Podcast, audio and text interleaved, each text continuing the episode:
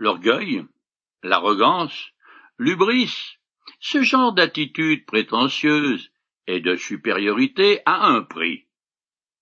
Et il est très élevé, car ce n'est ni plus ni moins qu'un comportement suicidaire.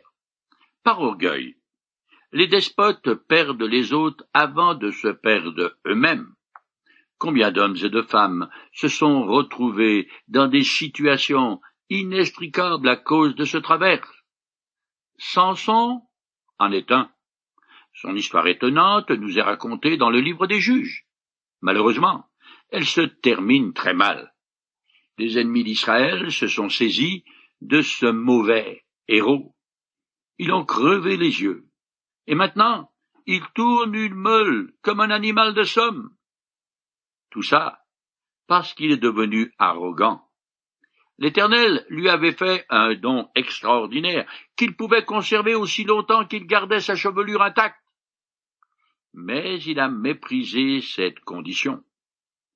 Croyant que son hubris, qui n'avait pas vraiment besoin de respecter ce signe, c'est Dalila, sa maîtresse, qui a eu raison de lui en vendant son secret pour une très forte somme d'argent.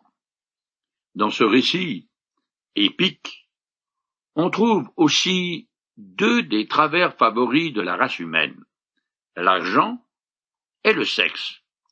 Samson n'a pas tiré la leçon de l'épisode du secret de l'énigme qu'il avait inventé et que sa première femme l'avait forcé à révéler.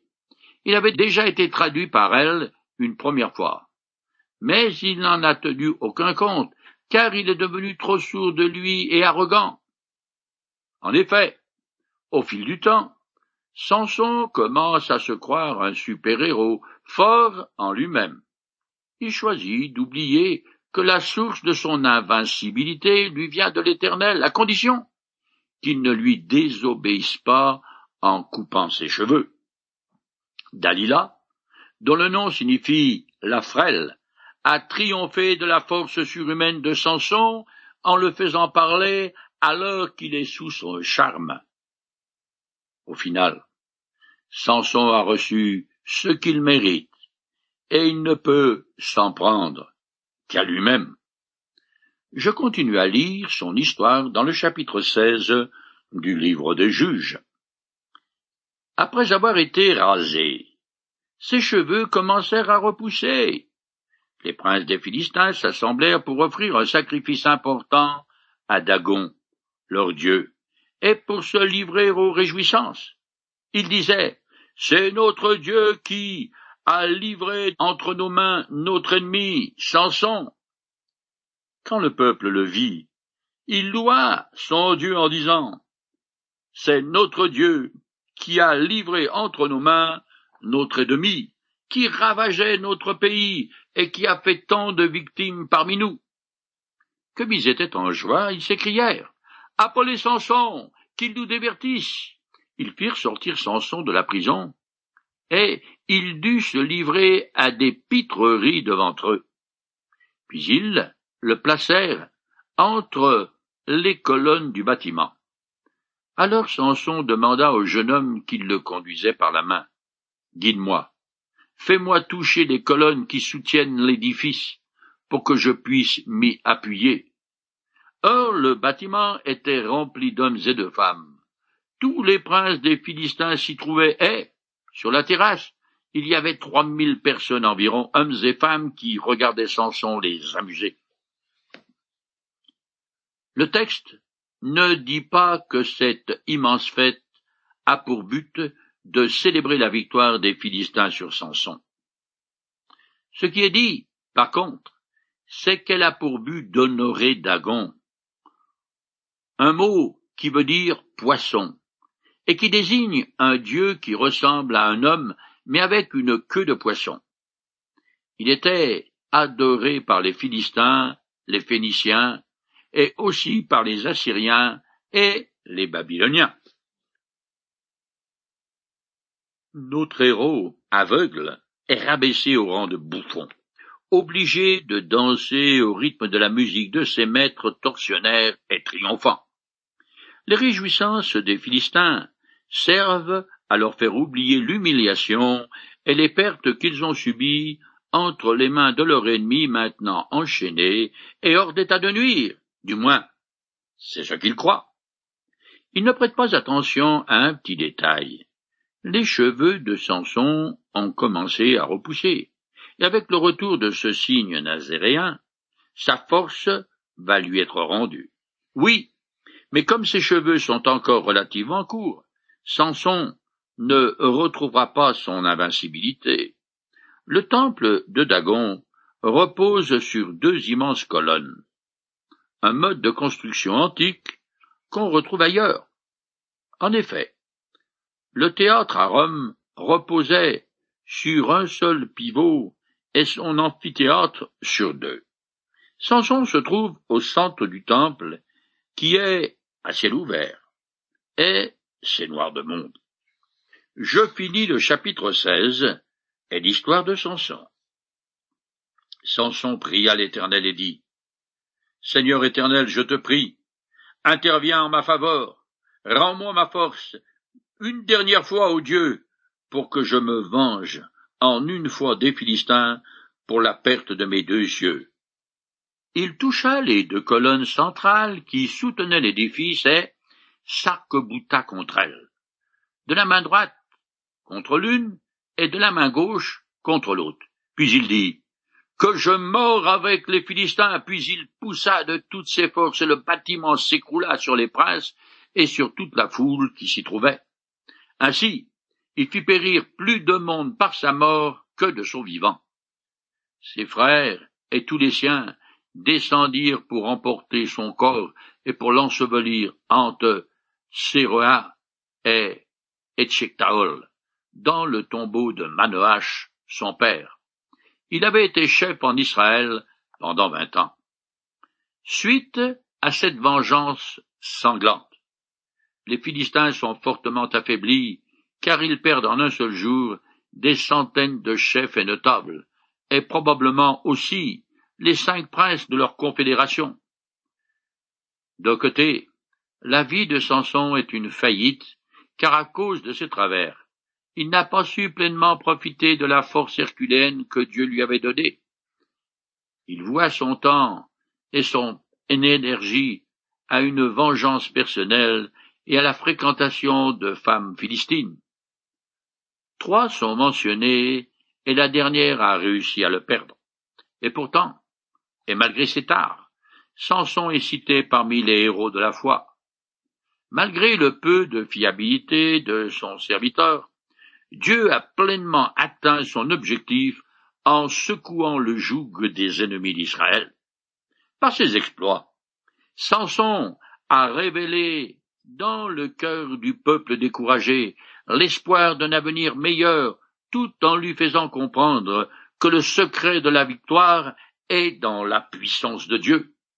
Samson a réussi à perturber la politique de domination en douceur des Philistins, car son dernier coup d'éclat provoque leur colère contre Judas, ce qui contraindra enfin les Israélites à réagir. Nous arrivons maintenant à la dernière partie de ce livre qui consiste en deux appendices, car il se constitue par l'histoire commencée.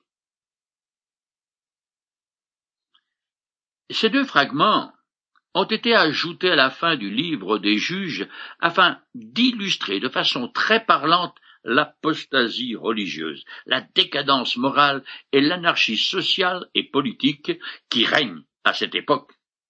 Ces deux récits forment aussi une transition naturelle entre l'époque des juges et celle des rois d'Israël. Les événements qui nous sont rapportés ont eu lieu relativement tôt après la mort de Josué, probablement déjà sous la magistrature de Pniel, le premier chef juge. Je commence à lire le chapitre 17. Dans la région montagneuse d'Éphraïm vivait un homme nommé Mika. Il déclara à sa mère, Tu te souviens qu'on t'a volé onze cents pièces d'argent. et que tu as maudit le voleur en ma présence. Eh bien, c'est moi qui ai pris cet argent. Il est chez moi. Que mon fils soit béni de l'Éternel, lui dit sa mère. Il rendit les onze pièces d'argent à sa mère, qui dit, Je consacre cet argent à l'Éternel en faveur de mon fils pour en faire une statue et une idole en métal fondu. Je vais donc te le rendre. Le fils remit l'argent à sa mère, qui en préleva deux cents pièces pour les donner à un orfèvre. Celui-ci en fit une statue et une idole en métal fondu qu'on dans la maison de Mika. Ayant donc chez lui un lieu de culte, il fit faire une autre statue et des idoles domestiques, puis il établit prêtre l'un de ses fils. La confession de cet homme et la restitution de l'argent volé semblent être motivées par la crainte de l'imprécation de sa mère qui pèse lourd sur lui. Elle prononce alors une bénédiction sur son fils, ce qui est censé annuler la malédiction précédente. Elle se propose aussi d'honorer l'Éternel d'une manière contraire à la loi, ce qui reflète l'influence païenne des Cananéens. Ce crée un sanctuaire, une chapelle en somme dans sa maison, et la remplit d'idoles. Puis, pour couronner le tout, il établit l'un de ses fils comme prêtre. Il organise donc un culte particulier chez lui pour euh, les localités environnantes, un peu comme le fera plus tard Gédéon. Les idoles domestiques étaient des statuettes très répandues chez les païens qui les utilisaient pour la divination. Je continue. En ce temps-là, il n'y avait pas de roi en Israël. Chacun faisait ce qu'il jugeait bon. Cette phrase revient tel un refrain plusieurs fois dans les derniers chapitres du livre. Elle explique les conséquences de l'absence d'une autorité humaine de surveillance, d'un pouvoir capable d'empêcher l'influence de l'idolâtrie cananéenne qu'on avait tolérée. Les Israélites agissent donc selon leur propre penchant mauvais au lieu de se conformer à la loi. C'est leur façon de refuser la théocratie, l'autorité royale de l'Éternel sur eux. Je continue jusqu'à la fin du chapitre 17. Or, il y avait là un jeune lévite, originaire de Bethléem en Juda, qui appartient à la tribu de Juda. Il résidait là. Il avait quitté Bethléem pour aller s'établir là où il trouverait un domicile. En cours de route, il était arrivé dans la région montagneuse d'Éphraïm et jusqu'à la maison de Mika. D'où viens-tu? lui demanda celui-ci. Je suis un lévite. Je suis en route pour m'établir là où je trouverai un endroit. Eh bien, lui dit Mika, reste donc chez moi. Tu me serviras de père et de prêtre, et je te donnerai dix pièces d'argent par an, en plus du vêtement et de la nourriture. Le Lévite entra à son service. Il accepta de rejeter cet homme qui le traita comme l'un de ses fils. Mika établit le Lévite dans sa charge, et le jeune homme devint donc son prêtre. Il logea dans sa propre maison. Mika dit, Maintenant je suis certain que l'Éternel me fera du bien, puisque j'ai pu avoir un Lévite pour prêtre. La prêtrise ne pouvait s'exercer que dans le lieu du sanctuaire officiel, dans la ville de Silo, et seulement par les descendants d'Aaron, le frère de Moïse. Ce Lévite était un imposteur. Il est prêt à louer ses services au plus de francs. Bien qu'il ne respecte pas les conditions imposées par la loi, Mika est convaincu que si ce nouveau venu accepte de devenir son conseiller spirituel, son protecteur, par ses prières, est son nouveau prêtre. Il sera béni de Dieu. Telle mère, tel fils. Tous deux font preuve d'une grande confusion en utilisant le nom de l'Éternel, le Dieu de l'Alliance, et en s'associant à un culte d'idole. Il y a dans leur conduite un mélange de transgression de la loi de Dieu et de respect à ses institutions. Mélange dû au passé glorieux d'Israël et à son présent marqué par l'ignorance et les superstitions du milieu environnant.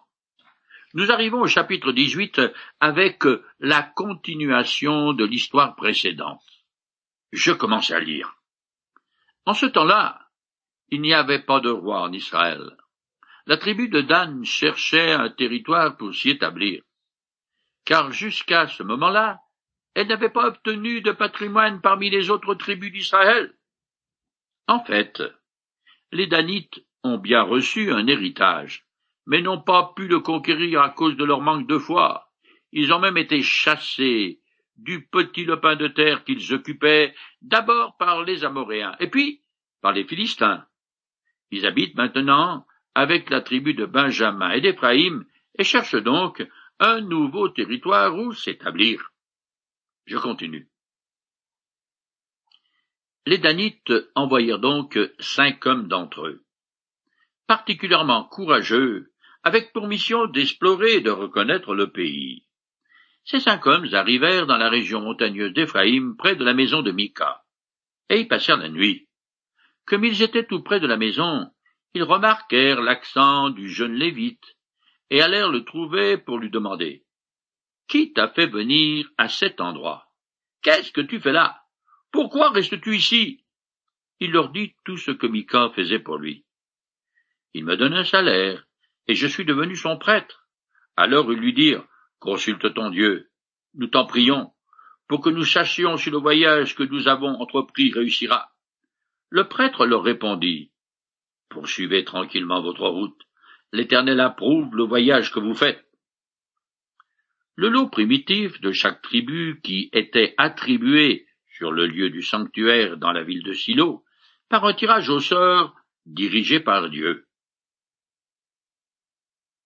Les espions partent en direction du nord pour explorer les confins du pays, ce qui fait qu'ils sont obligés de traverser le territoire de la tribu d'Éphraïm. Ils tombent, alors, sur la maison de Mika et font la connaissance de son prêtre. Quelle bonne. Ils veulent qu'il leur confirme que Dieu est avec eux. Mais ce Lévi, imposteur, ne peut évidemment pas invoquer l'Éternel, puisqu'il a usurpé la prêtrise. Qu'à cela ne tienne, les paroles ne coûtent rien, et le faux prêtre déclare froidement que l'Éternel va bénir une action entreprise par des hommes qui refusent sa volonté, qu'il a déjà révélée.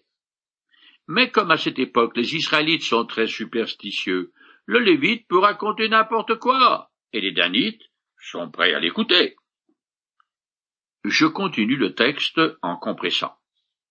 Les cinq hommes se remirent en route et allèrent jusqu'à Lèche, ils y trouvèrent une population vivant en toute sécurité à la manière des Sidoniens, tranquille et confiante. Personne ne le causait d'ennui, personne n'y exerçait une autorité oppressive, et il se trouvait loin des Sidoniens, sans relation avec personne. Les cinq hommes revinrent vers leur tribu, où on leur demanda Quelles sont les nouvelles? Ils leur répondirent Allons-y, marchons contre eux, car nous avons examiné le pays, et il est excellent. Quoi? Vous ne dites rien? Ne l'embinez pas. Mettez-vous en route, et allez le conquérir. En arrivant là-bas, vous trouverez une population sans défiance, et un pays spacieux et largement ouvert, que Dieu a livré entre vos mains. C'est une contrée où rien ne manque de ce que la terre peut produire.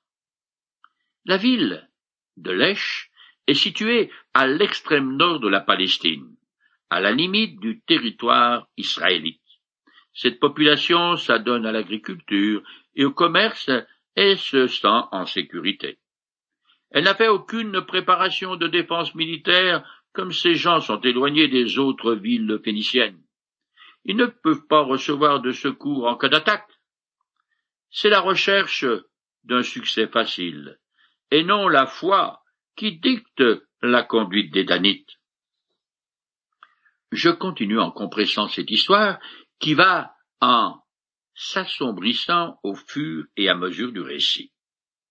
Alors, six cents hommes de la tribu de Dan, armés pour le combat, quittèrent Séréa et Eshtaol. Ils se dirigèrent vers la région montagneuse d'Éphraïm, et ils parvinrent aux abords de la maison de Mika. Alors, les cinq hommes, qui étaient allés reconnaître la région de l'Esh, dirent à leurs compagnons, Savez-vous qu'il y a, dans l'une de ces maisons-là, un vêtement sacerdotal, des statuettes sacrées, des statues et des idoles en métal fondu. Maintenant, vous savez ce que vous avez à faire. Les cinq hommes qui s'étaient, qui allaient reconnaître le pays, entrèrent et s'emparèrent des deux statues, des idoles domestiques et des idoles en métal fondu. Le prêtre se tenait sur le seuil de la porte avec les six cents hommes armés. Il leur demanda. Que faites-vous là? Chut. Pas un mot, lui dirent-ils. Viens avec nous, tu seras notre père et notre prêtre. Qu'est-ce qu'il vaut mieux pour toi? Être prêtre de la famille d'un seul homme, ou prêtre d'une tribu et d'une famille en Israël? Le prêtre fut très heureux de cette proposition. Il prit les statues et les idoles domestiques et s'en alla avec ses troupes. Lorsqu'il était déjà assez loin de la maison de Mika, les voisins de lui donnèrent l'alarme et se lancèrent à la poursuite des Danites. Arrivés près d'eux, ils les interpellèrent.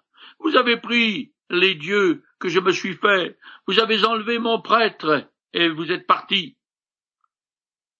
Il ne me reste plus rien, et vous osez me demander ce qu'il me prend. Les Damites, les Danites répliquèrent. Ne nous rabats pas les oreilles.